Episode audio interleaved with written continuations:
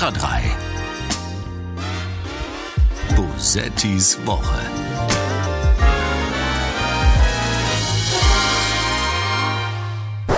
Dieser Krisenrabatt, der richtet sich ja nicht an den einzelnen Tankvorgang. Da wird nicht für jeden einzelnen Besuch der Zapfsäule ein Bon mit dem Staat abgerechnet, sondern die Gesamtzahl der Liter eines Tankstellenpächters, die er verkauft, diese Gesamtliterzahl, die wird äh, mit dem Staat verwaltet. Darauf wird der Rabatt gewährt, sodass für den einzelnen Tankvorgang keine Bürokratie entstehen soll.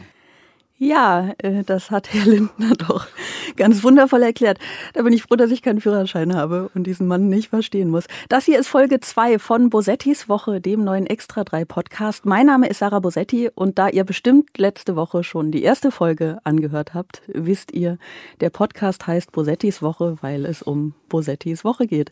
Ich erzähle hier aus meinem Alltag, was habe ich gegessen, habe ich Liebeskummer, war das Klopapier alle?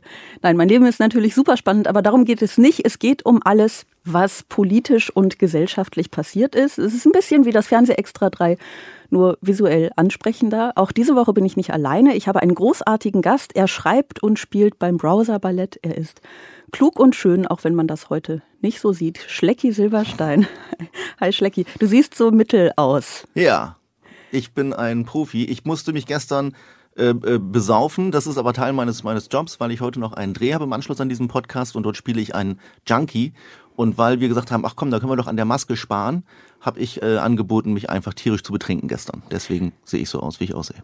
Ist es dann billiger als eine Maske? Ja. Tatsächlich? Verträgst du nichts? Nö, nee, ist, also ich bin, ich bin äh, Profitrinker. Ähm, ich weiß genau, was ich trinken muss, um dann auch äh, frühzeitig ins Bett zu fallen und trotzdem völlig verschädelt morgen aufzuwachen. Sehr gut. Aber nur Alkohol. Also Junkie ist jetzt so ein bisschen, ich weiß nicht, ob ich das genug Einsatz finde als Junkie, wenn du nur Alkohol trinkst. Ja, also das ist immer so eine Mischkalkulation, sag ich mal. Okay, aber ich finde, äh, du hast es optisch ganz gut getroffen heute Morgen. Dankeschön. Schön, ne? Einfach mal mit so einem Kompliment einsteigen. ist doch, ist doch ganz wundervoll. Ich freue mich sehr, dass du da bist, wirklich. Ehrlich gesagt sehe ich dich ja auch nur halb. Wir sehen, wir sehen voneinander jeweils ein Auge, weil da Mikrofone im Weg sind. Also ich kann es gar nicht so beurteilen. Ja, deswegen sitze ich auch so. Ja, das, das machst du sehr gut. So, ähm, ich würde sagen, wir steigen ein mit dem Cringe der Woche. Cringe der Woche.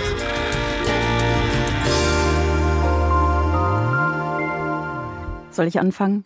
Hau rein. Ich, ich fange an. Mein Cringe der Woche, das peinlichste, was ich diese Woche gelesen habe, ist die Sache mit der Impfpflicht und dem Papiermangel. Hast du das gelesen? Oh ja. Schön, oder? Also, wir, wir können leider, es ist ganz schön, weil wir haben uns jetzt alle monatelang die Köpfe eingeschlagen in der Diskussion über eine Corona-Impfpflicht um jetzt festzustellen, es geht gar nicht. Die Krankenkassen sagen, die können diese, ich glaube, 120 Millionen Anschreiben an die Versicherten nicht verschicken bis Mitte Mai und bis dahin müsste das wohl passieren, weil äh, Papiermangel herrscht, weil sie kein Papier haben, um das zu machen.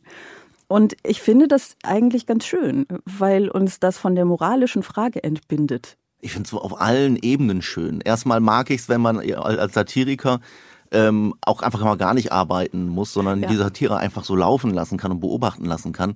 Und ich finde es ist schön, es, es sagt uns äh, alles, es geht nicht so schnell, es ist Entschleunigung, Papier ist ja eh geduldig. Ich mag das. Das ist so ein, so ein analoges, äh, so ein analoges Ding, wo wir jetzt hier hängen bleiben. Das erinnert mich so ein bisschen an die alte Bundesrepublik, also wo man lange eben auf Dokumente und auf Schreiben und auf Aktenordner gewartet hat.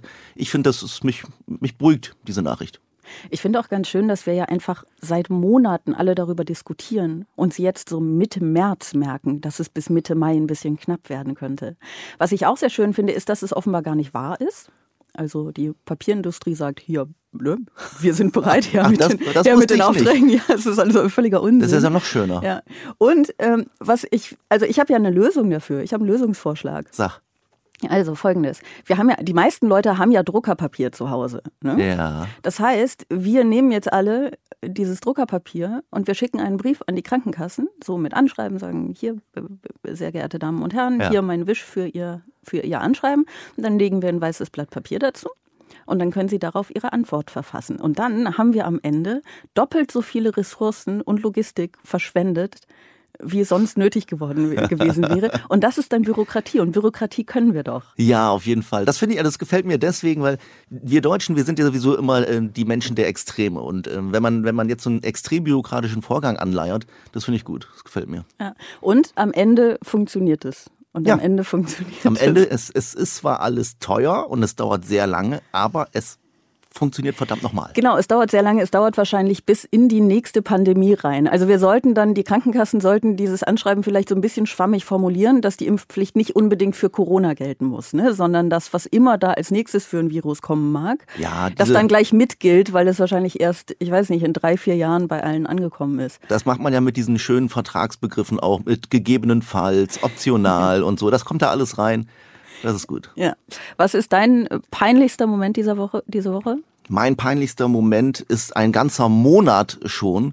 Und ähm, es, ich, es ist es ist cringeworthy, was Wladimir Putin äh, gerade abbildet, was er gerade darstellt. Also wir befinden uns jetzt äh, einen Monat im Krieg und äh, mittlerweile ist die Ukraine schon in der Gegenoffensive. Und ich, also wenn, wenn mir das einer vor einem Monat erzählt hätte, der hätten wir doch alle gesagt, nee, das kann ich mir gar nicht vorstellen. Und was ich halt einfach mag, ist, ähm, die, die, dieser Mann ist ein, ein solcher Versager, dass, dass, dass wirklich die, dass ich nicht drauf klarkomme. Ich bin leider in so einer Militärbubble drin, das ist so meine Filterblase, das hängt wahrscheinlich noch so ein bisschen mit meiner Bundeswehrzeit zusammen. Aber ähm, da geht wirklich alles in die Hose. Es ging halt los zum Beispiel, als ich mal ein Foto gesehen habe von der Marschverpflegung der russischen Soldaten, die war bis 2015 haltbar. Und das ist nur eine von wahnsinnig vielen Kapriolen, wo ähm, Experten, und mittlerweile bezeichne ich mich auch als Experte, ähm, kein, kein Pfennig mehr auf, auf Russland wetten würden. Hast du Wetten abgeschlossen? Nee, aber auch das beobachte Gut, das wäre nämlich auch so ein bisschen, es wäre so ein bisschen unangebracht. Ne? Man weiß ja sowieso nicht so richtig, wie, wie, man damit umgeht. Macht man, macht man Witze über Putin, macht man überhaupt Witze über diesen Krieg. Aber ich glaube, Wetten abschließen ist so ein bisschen das Ding zu viel. Also ich sage, ähm, ich, ich kenne das Thema ja auch. Macht man jetzt Witze im Krieg, äh, über den Krieg, über Putin und ich empfehle jedem, Witze über Putin zu machen, denn ähm, er, er sollte unbedingt der Lächerlichkeit preisgegeben werden, der er sich selber preisgibt. Was mir äh, sauer aufstößt, ist das, was Medien immer machen. Äh, sie berichten über das, was am meisten klickt. Und das sind eben äh, Bilder, die betroffen machen. Das gehört auch dazu, aber ich glaube, das ist natürlich genau das, was Putin gefällt. Er möchte ja so gesehen werden als jemand, der immer noch ein, ein, ein Mann ist, vor dem man Angst haben muss. Ich fände es gut, wenn man auch mal darüber berichtet, was eigentlich alles da in der Truppe in die Hose geht. Ähm, und ich glaube, dass man damit Putin mehr schaden kann, als mit diesem Narrativ, dieser gefährliche Mann. Ich glaube nämlich zum Beispiel nicht mal, dass er eine Atombombe hat. Oha. Äh, okay, Moment, Moment. Moment. Das ich überrollt. Also ja, ja, ja, ja, weil das ist ja, es ist ja eine, es ist ja äh, eine schwierige Frage und ich bin mir auch nicht ganz sicher, ob wir als Satirikerin, Satiriker, Künstler, wie auch immer, da dieselbe Aufgabe haben wie der Journalismus. Also der Journalismus hat ja erstmal durchaus die Aufgabe, auch über das Leid zu berichten und da keine völlige Täterfixierung ähm, zu haben, ist, glaube ich, ganz sinnvoll. Aber für uns ist es natürlich, was sollen wir machen? Uns über die Opfer lustig machen, ist ja Quatsch. Also ich mache seit Wochen nur Putin-Witze.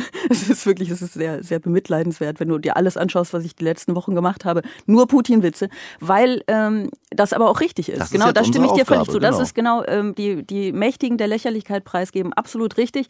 Aber Journalismus hat da ja eine andere Aufgabe.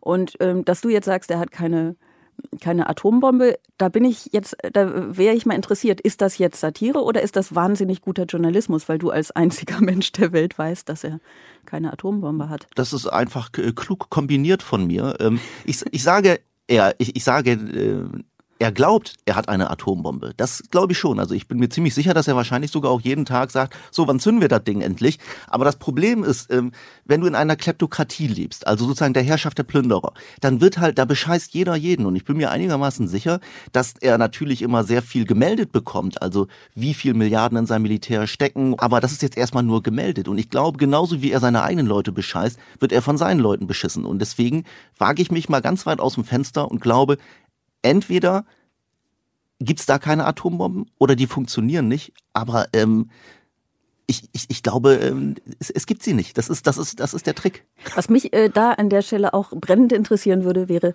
ähm, glaubst du, es gab sie nie und irgendjemand hat sich einfach das Geld eingesteckt, das dafür geplant war? Oder jemand hat die Atombombe geklaut?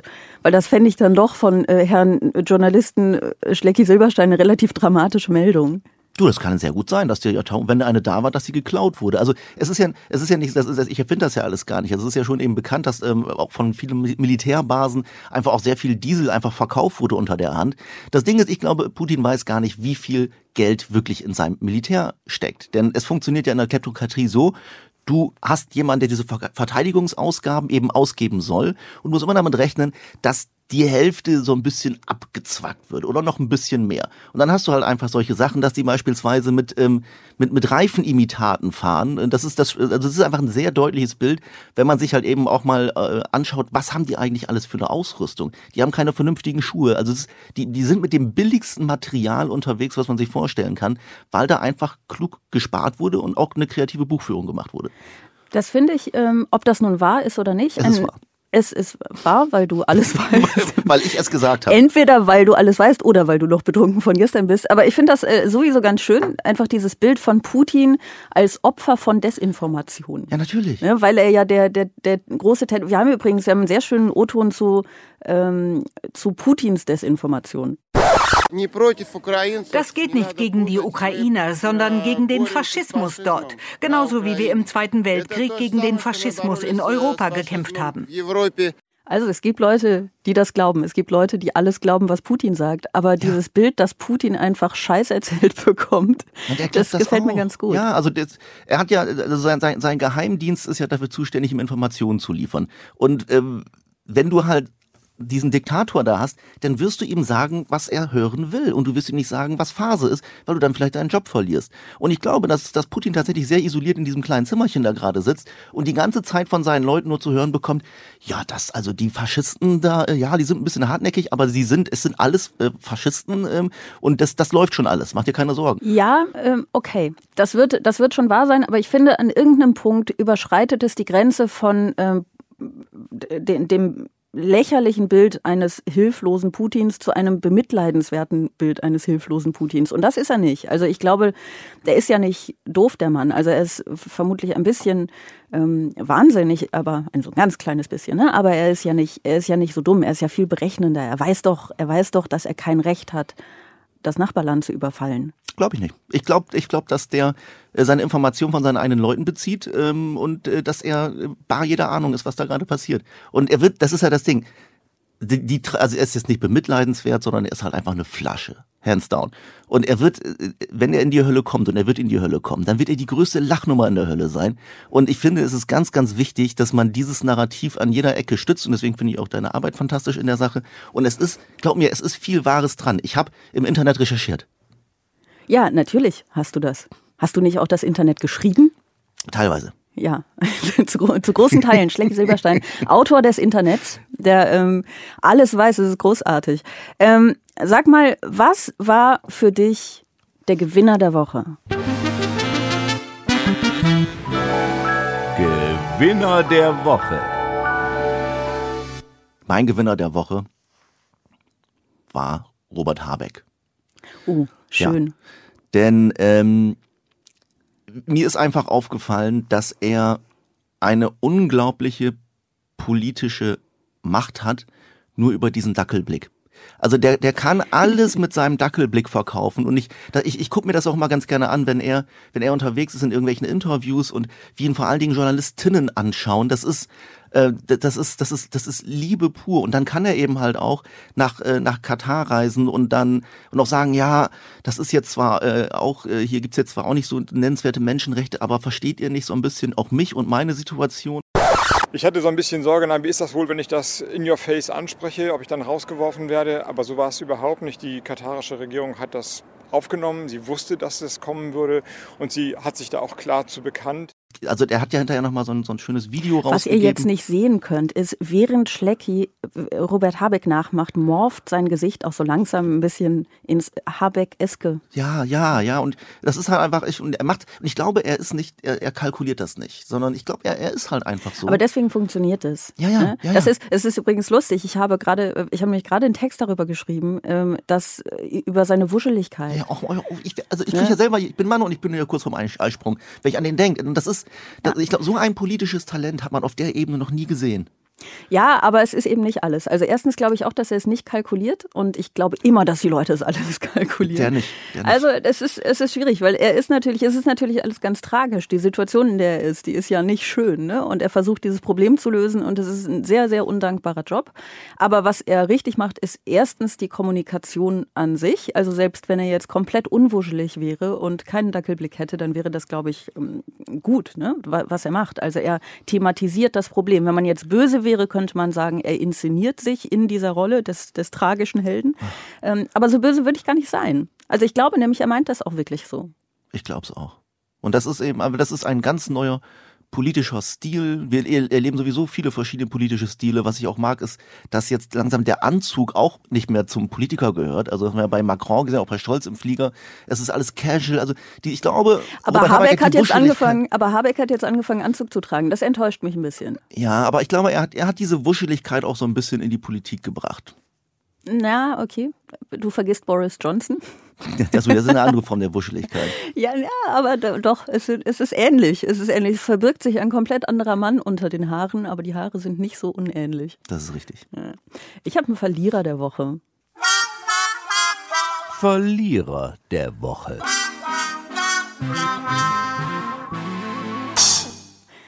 Ich habe sogar ganz viele Verlierer der Woche. Und zwar Fridays for Future sind meine Verlierer der Woche. Okay, das ist ja interessant. Genau, weil ich sie hasse, weil sie für Klimaschutz sind, die kleinen Bösen. Nein, natürlich nicht. Das ist Quatsch. Ich, bin, ich finde ihr Anliegen ganz toll und ich finde, äh, finde Fridays for Future auch gut. Aber diese Woche äh, ist es so ein bisschen blöd gelaufen. Ähm, ich weiß nicht, ob du das gesehen hast oder gelesen, aber sie haben eine Sängerin, äh, Ronja Malzahn, haben sie ausgeladen von einer Demo, weil äh, sie Dreadlocks trägt als weiße Frau. Ja, und das sie, gehört sich ja auch nicht. Ja, und das haben sie, ne, also sie haben gesagt, das, das, das geht nicht, das ist kulturelle Aneignung, genau. das, das können die nicht machen. Ähm, diese Sängerin hat das dann öffentlich gemacht und dann kam eine große äh, Diskussion in den sozialen Netzwerken. Und ähm, ich finde das grundsätzlich völlig richtig, das zu kritisieren. Ich bin mir aber nicht ganz sicher, die Frage kann ich dir mal stellen. Findest du, man sollte sie deswegen ausladen? Ja. Findest du, man hätte sie in erster Linie einladen sollen? Auch das. Also du findest das sinnvoll, Leute einzuladen und dann wieder auszuladen. Ja, genau. Äh, warum?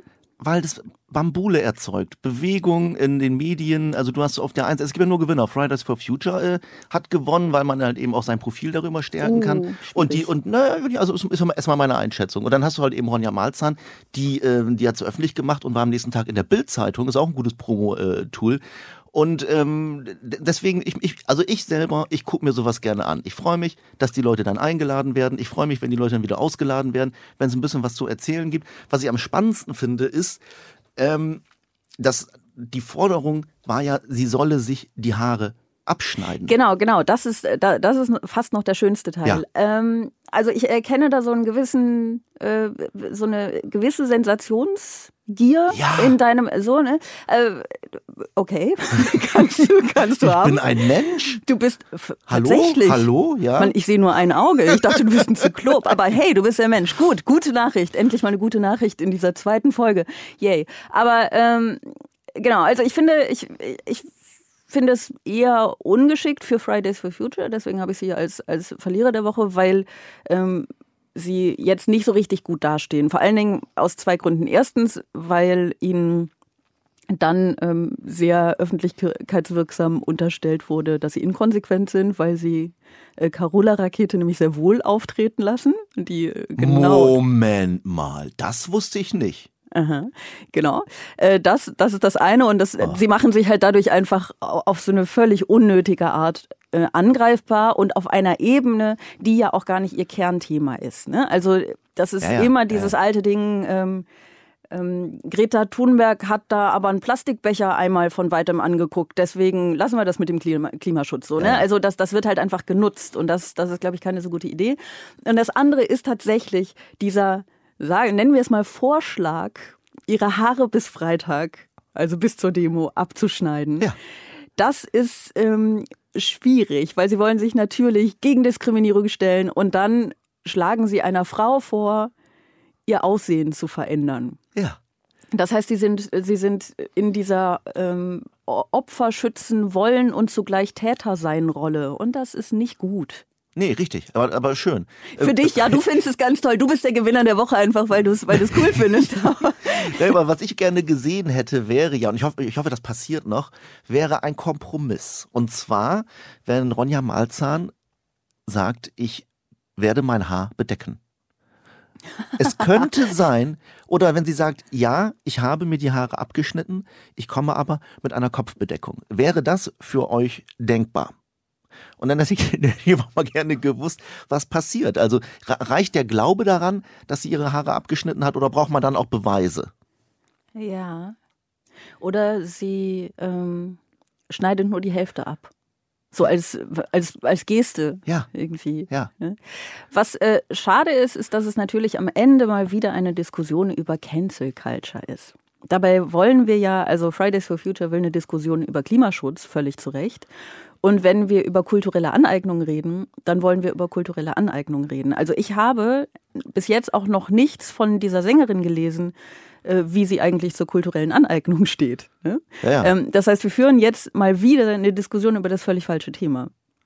Aber also was, was, was, was ich schön fand, ist eben, dass sofort ein Bildreporter zur Stelle war, um sie auch zu Hause zu besuchen und ihr dann halt eben auch ein bisschen zu entlocken. Also er wollte ihr auch so ein bisschen Bambule entlocken und sie war da, sie ist da zum Glück sehr souverän geblieben. Also ähm, Wobei man natürlich eben in so einer sensiblen Sache hätte ich jetzt nicht unbedingt die Bildzeitung reingelassen. Aber immerhin, hey, ich In weiß, allen anderen Sachen natürlich immer. Ich weiß, also ich finde, ein Shitstorm ist grundsätzlich auch ein total tolles ähm, Promo-Tool. Also ich weiß jetzt, wer diese Sängerin ist. Ich habe mir das auf Spotify angeguckt. Sie ist jetzt bei mir. Das ist auch ein bisschen dieser Lisa Eckhardt-Effekt. Also manchmal hast du einen Shitstorm und dann weißt du, wer die Person ist. Ja, äh, du kanntest sie vorher nicht. Nee. Ich auch nicht. Und wie ist ihre Musik so? Schön, schön, schön. Ah, cool. Ich habe mich mit, mit der Künstlerin auseinandergesetzt. Sie kommt ursprünglich aus, aus Osnabrück. Ähm, das ist, das, ich komme auch aus der Ecke und das ist so ein bisschen so tief Niedersachsen, Südniedersachsen, das, oder der Südoldenburger Raum. Das ist so ein bisschen die Area 51 Deutschlands. Da, ich glaube, da hat man tatsächlich noch nicht so viel von kultureller Aneignung gehört. Und ich habe mich mit der Künstlerin auseinandergesetzt und werde wahrscheinlich auch ihr Album kaufen. Cool. Einfach damit du dich daran erinnern kannst. Ja, wenn, wenn das Cover geschwärzt ich ist. Ich wollte gerade sagen, wenn das Cover, ne, vielleicht nicht geschwärzt, aber wenn das, wenn sie nicht vorne drauf ist mit dieser Frisur. Naja, oder? aber auch die alten Tokyo Hotel Alben. Also wenn du dir da die Cover mal anguckst, da hast du gleich zwei weiße Herren mit Dreadlocks. Ähm, wie gehen wir damit um? Wie viele dieser Alben hast du zu Hause? Alle. Tatsächlich? Nein. Beruhigend. Klatschen vom Balkon. Klatschen vom Balkon ist, glaube ich, vielleicht so ein bisschen meine absolute Lieblingsrubrik, weil es Applaus ist, aber es ist so ein Yay, hast du gut gemacht, Applaus. Und ich möchte diesen Applaus diese Woche spenden dem Gericht, vor dem der Drachenlord stand. Erläutere es bitte. Ähm, der Drachenlord. Ich äh, bin mir unsicher, ob man ihn, äh, ob er nicht schon weltberühmt genug ist, dass man ihn gar nicht mehr vorstellen muss. Aber ich mache es kurz. Der Drachenlord ist ein fränkischer YouTuber, ich glaube, er ist 32 Jahre alt. Er hat 200.000 Abonnenten. Die Besonderheit liegt darin, dass die meisten dieser Abonnentinnen und Abonnenten ihn hassen. Ja. Ähm, die, er nennt sie auch Hater. Ich kann fränkischen Dialekt nicht nachmachen. Hater. Vielen Man Dank, deswegen mit. überlasse ich dir das, genau. Ja, ähm, genau. Und er wird seit Jahren in einem Ausmaß gemobbt im Internet und es bleibt bei ihm nicht im Internet, das wirklich erschreckend ist. Also er hat irgendwie, er ist, glaube ich, relativ ungeschickt, vor allem am Anfang gewesen in seinem Umgang damit, ähm, so dass er in einem Moment der Wut seine Adresse geleakt hat und seitdem stehen diese Leute Tag für Tag vor seinem Haus, bewerfen die, das Haus mit mit Farbe beschimpfen ihn, versuchen ihn zu provozieren und wenn sie es schaffen, machen sie Videos davon, die sie ins Internet stellen. Und ähm, es stimmt aber übrigens nicht ganz. Ähm, bis jetzt war das so. Allerdings stehen die jetzt nicht mehr vor seinem Haus, denn Folgendes ist passiert. Anfang des Monats hat Rainer Winkler sein Haus in Altschauerberg verlassen. Er hatte es an die Gemeinde verkauft, die es bereits abreißen ließ. Das soll die Hater davon abhalten, weiter in das nur 36 Einwohner zählende Dorf zu pilgern. so wenige Einwohner, so 36. viele Leute, ja. so viele Leute, die da immer wieder hinkommen, Hunderte bis Tausende, die da zum Teil vor seinem Haus standen. Ähm, die Polizei, die ihn da auch nicht mehr groß beschützen konnte. Und er hat ähm, an einigen Stellen diese Leute angegriffen. Ich weiß gar nicht, ob es die richtige Wortwahl ist, weil ich finde ja, das ist äh, Notwehr. Aber der hat die, ich weiß nicht, der hat, glaube ich, irgendwen mit ähm, mit, mit Pfefferspray besprüht. Er hat irgendwann mal einen Backstein nach jemandem geworfen und den Arm getroffen. Er hat ja. einen Polizisten beleidigt, weil er seiner Meinung nach den, ihn, ihm nicht genug geholfen hat. Äh, und dann stand er vor Gericht und dann ist er zu zwei Jahren Haft verurteilt worden. Ähm, ich glaube, das war letztes Jahr. Und da haben wahrscheinlich wirklich sehr viele davon gehört, weil da gab es diesen Artikel von Sascha Lobo, ja, ja. Ne, der sehr, sehr eindrücklich ist. Ähm, wenn ihr den noch nicht gelesen habt, lest den. Und jetzt ist er ähm, ist das, das äh, Urteil ähm, verändert worden in ein Jahr auf Bewährung. Er muss also nicht ins Gefängnis. Genau. Und ich finde, dafür kann man mal vom Balkon klatschen, weil eigentlich ist es ja erschreckend genug, dass äh, ein Gericht jemanden verurteilt, der einfach so klar Opfer ist. Ja, also ich habe, was ich halt eben auch beziehe mich darauf diesen Sascha Lobo-Artikel, da ging es ja auch drum, dass, dass äh, das Gerichte auch völlig ahnungslos waren. Die sind ja halt eben auch auf ein Narrativ reingefallen, dass der, dass dieser Drachen dort, dieser Winkler, dass der Antisemit sei und so. Also da hat sich auch ziemlich viel Material gesammelt und die haben sich halt eben vom Gericht haben sie nicht mit der ganzen Story auseinandergesetzt. Ähm, ich, was, was ich halt an, an, dem, an dem Abriss des Hauses nicht verstehe, ist, diese 36 Leute haben, glaube ich, von diesem äh, Drachenlord-Tourismus gelebt. Also da, warum, warum macht man nicht ein... Haben sie? Ich nehme es mal an, also das war ja ein Standortfaktor. Das war ja das, das berühmteste äh, Gebäude, diese Kapelle dort. Und das, warum macht man nicht ein Drachenlord-Museum draus? Das verstehe ich nicht. Aber ich kenne die Leute da auch nicht. Nee, ich kenne die auch nicht, aber ich glaube, dass die Anwohnerinnen und Anwohner es tatsächlich, wenn ich es richtig verstanden habe, anders sehen. Wir hoffen, dass es so bleibt, dass dann wirklich keine mehr kommen, weil wir wollen endlich einmal wieder unsere Ruhe haben. Das heißt, so richtig begeistert wirkten Sie jetzt nicht, oder? Also man weiß jetzt nicht, ob Sie das ähm, sagen mussten oder gesagt haben. Ähm, ich habe mal lange Zeit Werbung gemacht für, für äh, das Land Baden-Württemberg und da ging es halt auch immer darum, was macht eben eine Region zu einem zu einem echten Standort und wie funktioniert eigentlich auch Tourismusmarketing. Und ähm, deswegen ver verstehe ich nicht, warum man das, das, das Haus abreißt. Ähm. Das verstehe ich allerdings auch nicht. Man hätte da Getränkestände und ähm, ja, eine Hüpfburg die, die, hinbauen Die Leute können. pilgern doch noch weiterhin. Und vor allem ist es, ein, es ist ein faszinierender Künstler, wobei ich jetzt nicht weiß, ob er das, inwiefern er das bewusst gesteuert hat, aber man muss ja auch sagen, diese Leute, die da gekommen sind und die ihn bedroht haben, die haben ja auch wirklich jeden Tag seinen Marktwert gesteigert. Also natürlich ist es, ich glaube, niemand will in seiner Haut stecken, aber was ich spannend finde, ist auch, dass wir mittlerweile das, das Hassen Event ist. Das war ja, also die Leute sind ja tatsächlich auch dann äh, zur Urteilsverkündung gepilgert und das finde ich, ich, ich weiß, wie, wie stuft man das ein? Ist das, ist das Event? Ist es Kunst? Ist es, was ist es? Es ist furchtbar. Okay, ja. Es ist wirklich, ich finde das ganz, ganz schrecklich. Und ich bin mir unsicher, ob die, die Sache mit der Sensationsgier da noch, ob, ob wir die da noch anwenden sollten, ehrlich gesagt. Also klar, du kannst natürlich sagen, ja, aber er hat ja auch was davon, was würde er sonst aus seinem Leben machen? Ich weiß nicht, was er sonst aus seinem Leben machen würde. Vielleicht wäre sein Leben sonst sehr viel durchschnittlicher möglich. Vielleicht wäre es über, vielleicht wäre es auch unterdurchschnittlich. Man, man, ich, ich weiß es nicht. Das Ding ist, er weiß es auch nicht. Und ähm, vielleicht wird er es so schnell auch nicht erfahren. Also ich habe auch dann so Berichte gehört ähm, über diesen Gerichtstermin. Nee, ich habe irgendeinen Artikel gelesen, in dem irgendwie stand, naja, nur eine Gefängnisstrafe hätte das ja alles beenden können. Und wie krass ist das bitte? Was ist das für eine Aussage? Nur wenn das Opfer dieses immens großen, gewaltbereiten, ekelhaften Internet-Mobs, nur wenn das zu einer Haftstrafe verurteilt worden wäre, hätte man das beenden können. Das kann doch ganz ehrlich nicht sein. Nein, also ich wollte gerade sagen, in einem Land wie Deutschland, nein. aber ehrlich gesagt nirgendwo. Aber die Hater, ich habe mich da auch mal reingelesen, das Thema, die Hater hatten auch wahnsinnige Panik. Also ähm, die, das war, das war so ein zweischneidiges Schwert, weil wenn er im Knast gel äh, gelandet wäre, dann wäre natürlich auch die Party vorbei gewesen. Also es gab sehr, sehr viele, äh, also das, das fand ich auch das fantastisch. Ich glaube, auf irgendeinem Chan-Forum, äh, empfehle ich nicht, aber habe ich es gelesen, ähm, dass, dass da auch diskutiert wurde, na toll, also sollen wir es jetzt, sollen wir es jetzt feiern oder, oder, oder, oder sind wir da zu weit gegangen? Aber nicht, weil es um diese Person ging, sondern weil einfach einfach kein Content mehr kommt, über den man sich sozusagen weiter in dieser Szene definieren kann. Es war durchaus kontrovers diskutiert worden in dieser Szene. Das finde ich ein gutes, gutes Argument gegen die Haftstrafe. Die ja. armen Hater, was sollen sie dann mit ihrem Leben anfangen? Komm, wir kommen mal zu was Positivem. Ähm, wir haben eine, eine Rubrik, die Positives geradezu herausfordert. Sag doch mal was Nettes über Vicky Silberstein, sag doch mal was Nettes über Rainer Wendt. Den Polizeipräsidenten. Streng genommen ist er der Vorsitzende der deutschen Polizeigewerkschaft. Ähm, was ich mag an ihm ist sein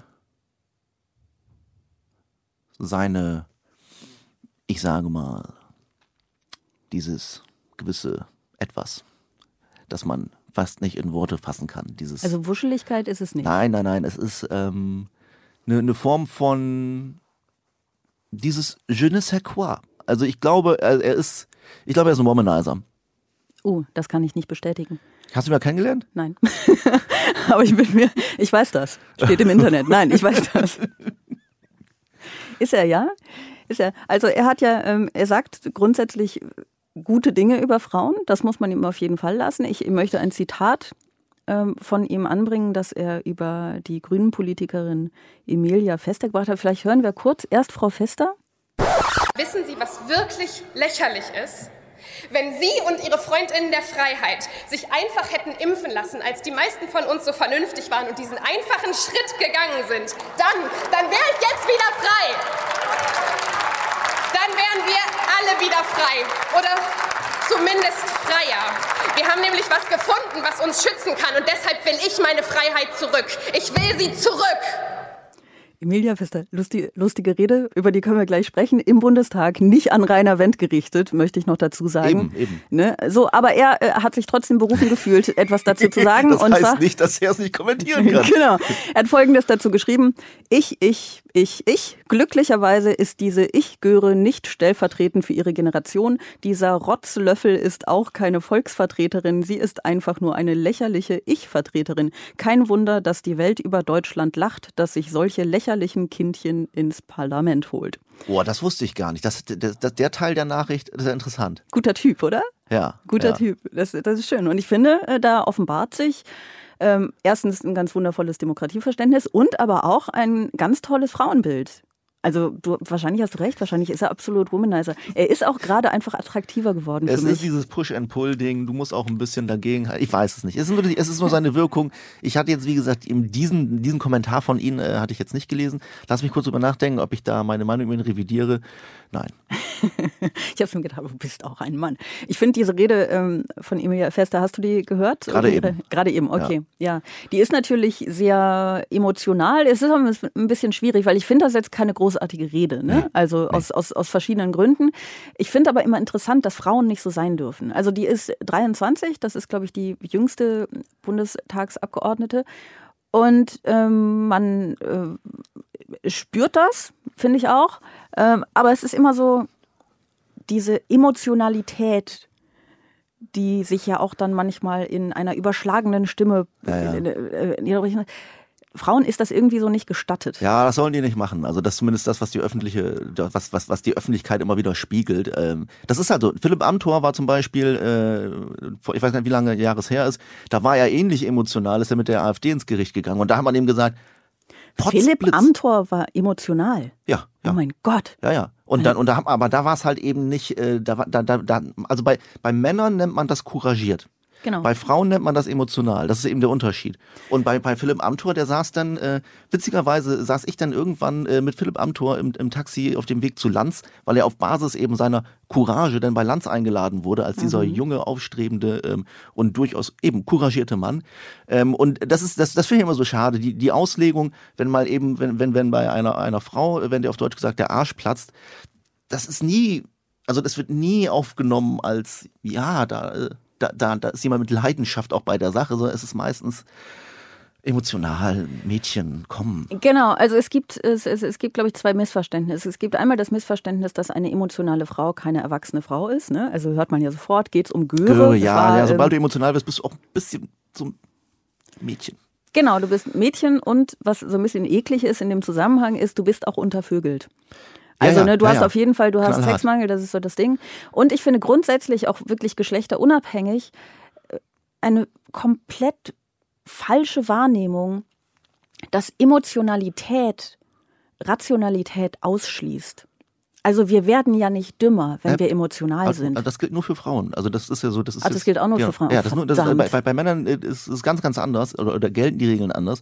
Ähm, ich frage mich, was ist der Weg für eine Frau? Ähm, also was ist der, was ist der Woman Way? da in der Sache ernst genommen zu werden? Das, das frage ich mich immer. Also gibt es da irgendwie ein Best Practice oder wirst du als Frau nur dann ernst genommen, wenn du schon die 60 überschritten hast und dann irgendwie so ein bisschen dieses, dieses Merkelige hast? Also äh, Frau Merkel ist ja so ein, so ein bisschen ein Spezialfall, glaube ich. Aber Frau Merkel wurde ja auch immer sehr übel genommen, wenn man ihr angemerkt hat, dass sie eine Frau ist. Also ich erinnere mich an diese Diskussion, als sie mal einen Ausschnitt getragen hat, ein Kleid ja, mit Ausschnitt. Das, das ging nicht, weil die Leute das einfach vorher erfolgreich verdrängt haben, dass sie eine Frau ist und plötzlich waren da Brüste. Oh mein Gott. Naja, das so, ist ne? eben der Trick. Also du, ich, ich, würde, ich würde, du musst halt eben, äh, dass das deine Weiblichkeit auch das Frau sein, das musst du halt so gut es eben geht äh, verdrängen. Das, genau, du musst diese diese Klischee-männlichen Eigenschaften dir aneignen und dann bist du aber trotzdem, du, du, du wirst nicht befreit von dem Urteil. Ne? Also du wirst trotzdem fragen die Leute sich dann ein bisschen, was mit dir falsch gelaufen ist, dass du so männlich bist. Ja, aber also wenn man sich jetzt zum Beispiel mal so Karrieretipps oder Karriereratgeber für Frauen äh, durchliest, dann steht da eigentlich zwischen den Zeilen, du musst wie ein Mann werden. Genau. So. Und ähm, das ist jetzt erstmal die eine Empfehlung, die im Raum steht. Ich weiß nicht, ob das das Beste ist, aber so wird es teilweise doch, wahrgenommen. Doch, doch. Ich finde das, ich finde das eigentlich auch ein ganz schönes Fazit für diesen Podcast. So, wenn ihr erfolgreich sein wollt, liebe Frauen, weil eigentlich, das haben wir euch vorher nicht gesagt, aber eigentlich ist das ein großer Karrieretipp-Podcast hier. Ja. Wenn ihr erfolgreich sein wollt, dann seid wie ein Mann. Genau. Schaut uns zu, lernt von uns, dann geht's bergauf. Seid wie Schlecki. Genau. Genau. Und damit kommen wir zur letzten Frage. Eine letzte Frage. Ich habe eben schon zu einer Rubrik gesagt, sei meine Lieblingsrubrik, ne? Aber vielleicht ist das hier meine Lieblingsrubrik. Es ist auf jeden Fall mein Lieblingsrubrikentrenner. Eine letzte Frage. Oh ja. Ja, ähm, zum Abschluss, zum Abschluss ähm, habe ich eine Frage an dich und wenn ich, äh, ne, wenn du auch eine hast, dann hast du eine Frage an mich. Wir kennen diese Fragen vorher nicht und äh, wir haben uns einfach gedacht, zum Abschluss kann man ja noch mal so, wir reden die ganze Zeit über Politik und über Gesellschaft, zum Abschluss können wir ja ein bisschen Egozentrik walten lassen ja, einfach. Bitte. Ja. Bist du bereit für deine Frage? Also für meine Frage an dich. Wie viel Zeit habe ich dann zum Antworten? Du hast so viel Zeit, wie du willst. ganz viel Zeit, wenn es jetzt darum geht, dass ich was über mich sagen darf. Ja, du darfst auf jeden Fall. Wir Na, sind, dann, ja, auf jeden Fall. Zeit also, läuft. Meine Frage lautet, ähm, weil ich nämlich weiß, dass du mal ein Buch über das Thema geschrieben hast. Was ist dein absurdester Tick, deine merkwürdigste Angewohnheit? Meine absurdeste Angewohnheit hat auch eben dazu geführt, mich mit diesem Spleens auseinanderzusetzen. Wenn ich nervös bin, dann reiße ich mir die Nasenhaare raus. Und das tut so schweineweh.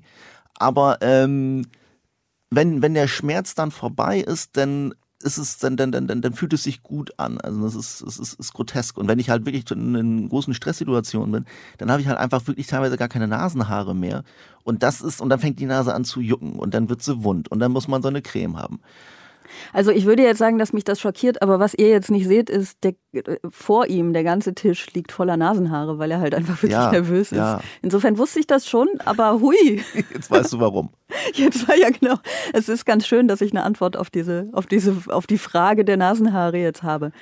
Das ist äh, aber eine unangenehme Angewohnheit. Warum machst du denn nicht was anderes? Du könntest dir ja auch Armhaare, davon hast du wahrscheinlich auch mehr rausreißen. Ja, oder Fingernägel kauen, aber so funktionieren ja so Spleens nicht. Ich Ähm, weiß, ich weiß. Ich bin ja auch ganz gut darin. Ich habe, ähm, willst du, willst du meinen hören? Nö. Kleine, nein. Das ist mir aber egal. Das ist, Das ist mein Podcast, das ich ist mir, erzähle ist, mir, trotzdem. ist mir eigentlich egal, aber jetzt sag's mir trotzdem. Ja, also folgendes. Ich äh, halte das nicht aus, wenn Fernbedienungen auf mich gerichtet sind. Echt? Ja, ich muss die wegdrehen. Und zwar wirklich, weil ich sonst denke, ich weiß nicht, dass ich umgeschaltet werde oder so. Ich denke das nicht wirklich. Ich bin nicht wahnhaft, ich bin nur zwanghaft. Ne? Ich bin irgendwie, ich habe das auch ein bisschen bei, bei Telefonen schon. Also, ne, wenn so das. Telefon auf, ich drehe das dann weg. Aber ich, ich also ich, ich liebe dieses Phänomen, das Buch ist ja auch schon ein bisschen länger her. Und ich hatte halt wirklich einfach Schwein, dass wirklich ganz, ganz, ganz, ganz viele Leute in Deutschland mitgemacht haben, ihre, ihre Ticks und ihre Spleens einzusenden. Und dann gab es halt eben noch die Möglichkeit über einen Ich-Auch-Button, dass du am Ende wirklich auch sehen konntest, wie weit verbreitet ist eigentlich dieser Spleen. Und Oh. das war, es hat, das hat, also die Zeit hat echt wahnsinnig Spaß gemacht. Und das Ganze nochmal für das Buch zusammenzusammeln, das ist, würde ich sagen, das ist echt ein, ein Spleen, der erste Spleen-Atlas Deutschlands. Ja, schön. Äh, machen wir einfach noch ein bisschen Buchwerbung. Kauft es. es Wir haben den Titel nicht gesagt, den Titel werde ich nicht sagen. Nein. Ihr findet es, wenn ihr wollt. Ja, genau. Das ist, es ist subtile Werbung. Es ist, kauft ein Buch, in dem Sie zwar, also Sie Auf dem mein Name steht. Genau. kauft irgendein Buch, auf dem sein Name steht. Ihr könnt wahlweise auch auf irgendein Buch, das ihr zu Hause habt, seinen Namen schreiben, dann ist auch gut.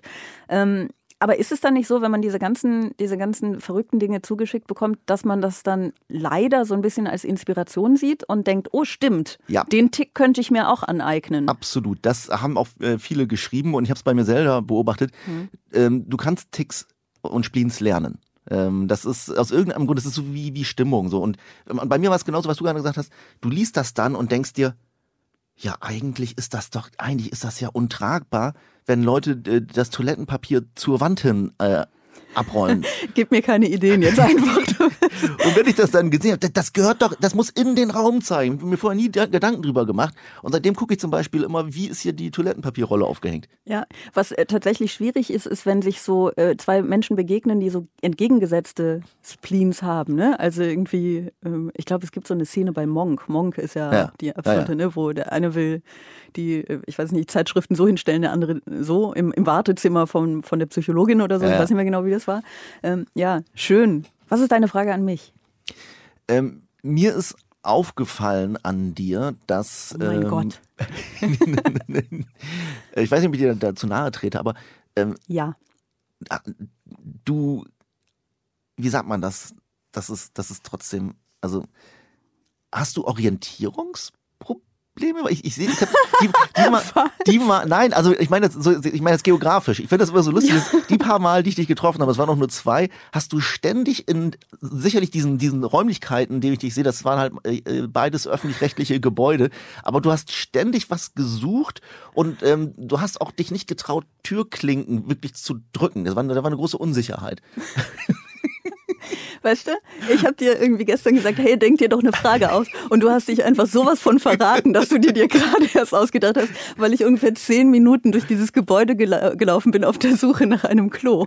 Ach so, okay. Das hast du noch gar nicht mit Nein, reingenommen. nein, ne? aber das Lustige ist, weil ich die, die, für die für die für die Zuhörerin, die Tür hier stand offen und du hast gesagt, ich, ich suche mal eben kurz was und dann war das dann wirklich wie in so einem, da hat noch so die die Benny Hill Musik gefehlt. dann bist du einmal eine Treppe hochgelaufen, dann bist du wieder eine Treppe runtergelaufen. Ich gucke hinterher. Ich bin so viele Treppen hoch und runter gelaufen. Also, Aber das kann ich erklären. Wir sind hier im ARD Hauptstadtstudio in Berlin gerade. Wir sind einfach, glaube ich, jede Woche woanders wahrscheinlich.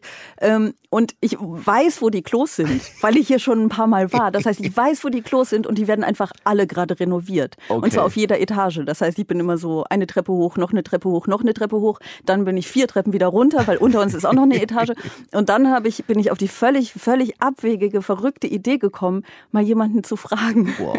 Und die Frau hat gesagt, ja, auf der anderen Seite sind auch noch welche. Und dann habe ich noch ungefähr fünf Minuten gesucht und dann habe ich es gefunden. Aber ähm, Ich weiß also du- nicht, wovon du redest. Du hast meine Frage nicht ich beantwortet. weiß, das ist scheiße. Ich fand mich so gut. es ist nicht schlimm, aber Ich es, es, es gibt ja wirklich äh, Leute, die haben halt einfach, also grundsätzlich so, ich finde das, ja, ich finde das ja auch ähm, irgendwie ja, nee, charmant. also ich bin, nein, ich bin so mittel in Orientierung. Also ich kann sehr gut Karten lesen, Ja. ähm, aber ich kann nur um dieses ne, auch Beifahrerinnen Frauen Ah, ja. Mal irgendwie Ja. zu durchbrechen. Ich kann sehr gut Karten lesen.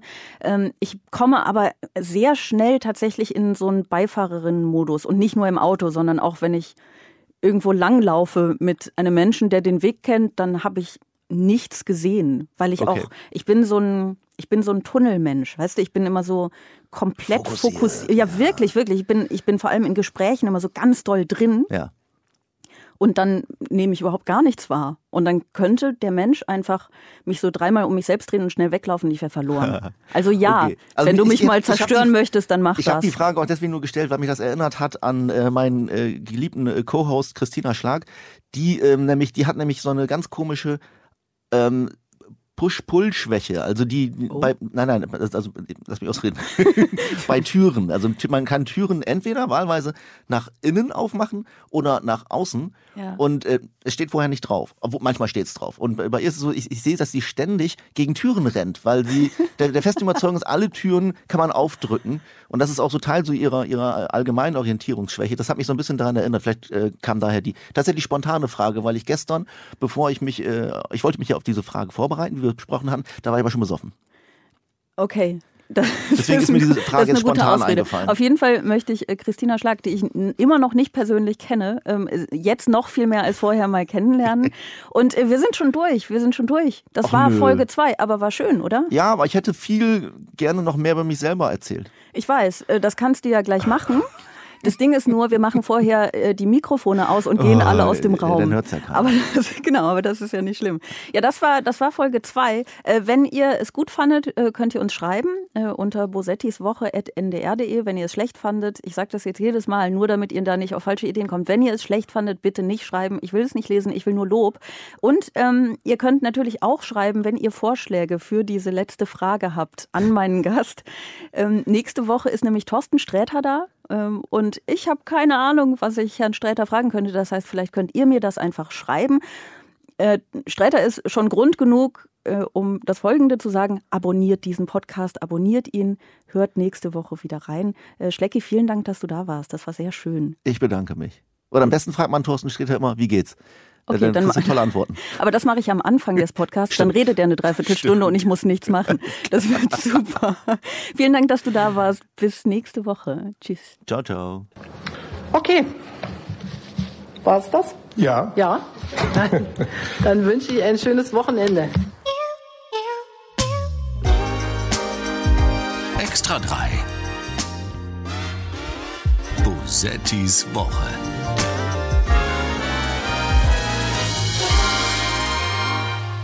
Extra 3. Bosettis Woche. Ein Podcast vom NDR. Immer freitags nachmittags.